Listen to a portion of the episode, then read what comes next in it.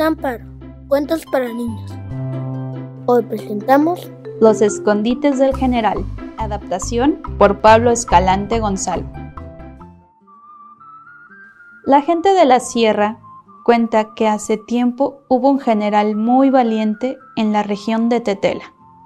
Se llamaba Juan Francisco Lucas y era muy hábil, nunca lo atrapaban. Un día, sus enemigos lo perseguían por toda la montaña y estaban a punto de alcanzarlo cuando el general pasó por un pueblo que se llama Sontecomapan. Allí vio a una señora que cosía sentada afuera de su casa. En aquella época, las mujeres usaban faldas muy largas y muy amplias.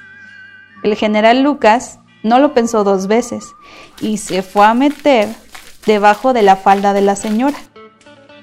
La falda era tan ancha que no se notaba nada. Entonces llegaron los soldados que lo perseguían. ¿Ha visto usted a uno que venía corriendo? Le preguntaron los soldados a la señora. Sí lo vi, dijo ella. Se fue por allá.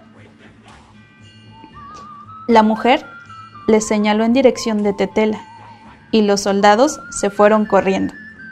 De ese modo, el general logró salvarse y fue en busca de sus hombres para enfrentarse a sus perseguidores.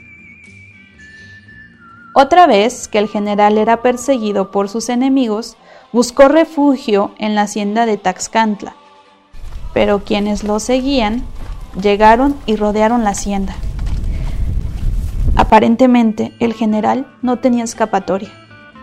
Entonces vio un caballo y tuvo una idea. Ordenó a los peones de la hacienda que mataran al caballo. Ya que había muerto el animal, el general le abrió la barriga y se metió dentro. Cuando los enemigos del general llegaron a la hacienda, vieron al caballo muerto. Un oficial ordenó a los peones que lo alejaran de allí antes de que empezara a oler mal. Los peones arrastraron al caballo lejos. Cuando el general se dio cuenta de que estaba fuera del alcance de la vista de sus perseguidores, salió del caballo y fue a reunirse con sus hombres. Se cuenta que algunos de los enemigos de Juan Francisco Lucas llegaron a pensar que el general caminaba por debajo de la tierra, como si hubiera túneles, y por eso nunca lograban atraparlo.